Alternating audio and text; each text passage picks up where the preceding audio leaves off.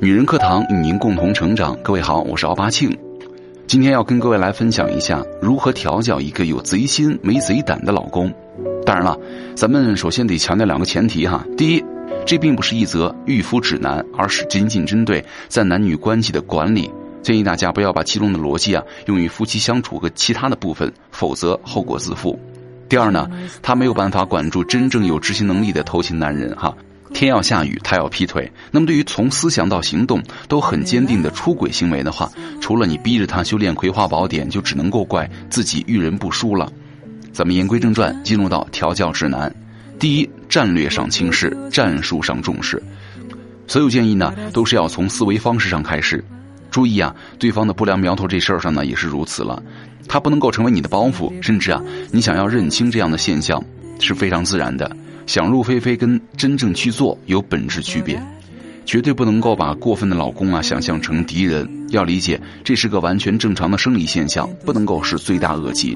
这样的话，你们在执行所有建议的时候呢，就能够更像治病人一样，而不是阶级矛盾了。但是呢，到了该具体注意的实操细节上，并不能够掉以轻心。女性特有的敏感跟观察的细节的能力呢，是性别的优势所在了。想要游刃有余的做好这方面的评估呢，就得留个心眼儿了。这并不是与人斗其乐无穷，而你可以把它看作是夫妻相处的一种乐趣所在。这样的话就没有什么负罪感了哈。第二，留出专门的交心时间。我更希望是关于实际需要建议和注意，使你们能够通过办法让对方互相约束，而不是看上去就像你严防死守一样。举重若轻，同时呢，也更适合对待希望被捋顺毛的男人们。所以说，给的第一个执行建议就是把说话变成一个固定的项目。在中国呀，其实有很多婚姻当中，琐事之外的沟通都是被夫妻双方所回避的。也就是说，在结婚一段时间之后啊，基本所有对话都是功能性的，为了解决某个问题而完成的。就好像换不换保姆啊，孩子成绩差了该怎么样啊，公司的勾心斗角啊，应该怎么站队啊，回我家还是回你家过节啊？其实，当你回想起来，你会发现哈，在初期啊，彼此爱情最炙热的时刻呢，你们的对话有很大一部分是无用的话组成的，纯粹就是为了表达爱慕和思念之类的倾诉。那为什么在结婚之后，这类的话就开始越来越少了呢？很多人会把锅甩给日常的生活疲惫。但其实啊，在你们热恋的时候，生活也不曾够停止，一个又一个难题，是吧？有了共同分担，不应该成为疏离的借口。在某种意义上啊，我觉得比起做而做的夫妻床上交公粮的频次规定啊，谈心反而更有价值了。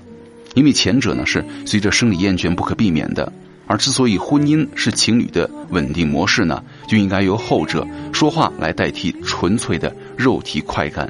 然后建立更为深固的牢固关系了。第三，明确道德的高压底线。你们在建立这个权威的夫妻关系当中啊，经常是复杂交错的。也就是说，在不同的方面呢，两个人互为权威。但是呢，因为要保持警惕，所以说必须在男女关系的部分呢，由你来界定出格的标准。防患于未然呢，前提是在这一方面一定不要让对方觉得你的态度很模糊。如果暧昧成为了心知肚明的氛围的话，那很有可能就会助长对方不该滋生的冲动了。在这方面啊，一旦有问题，表达一定要斩钉截铁，让他知道你的底线。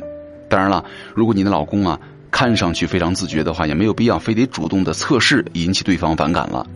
第四，三个根本点，哪三个呢？钱、时间、社交圈没错，这就是最核心的，关乎于他们有贼心有没有可能变成贼胆的关键点了。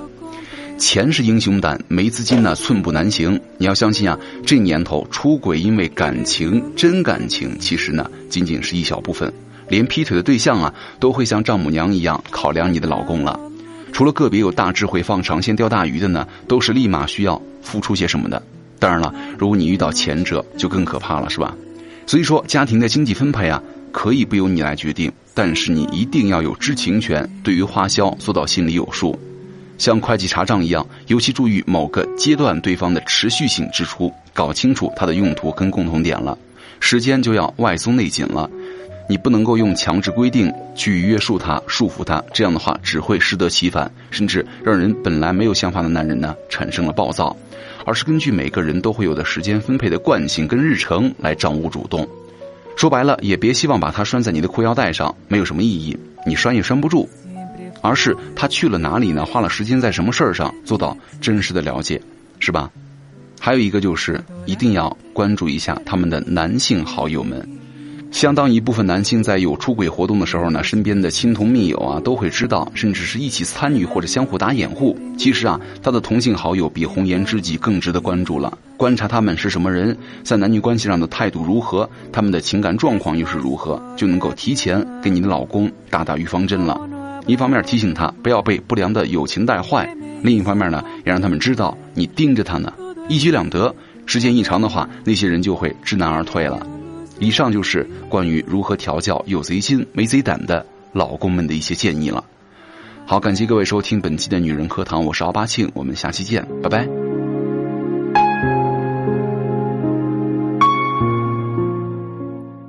亲爱的姐妹们，我有一个梦想，就是通过女人课堂帮助千万女性学习和成长，从而也让姐妹们身后的千万个家庭获得幸福。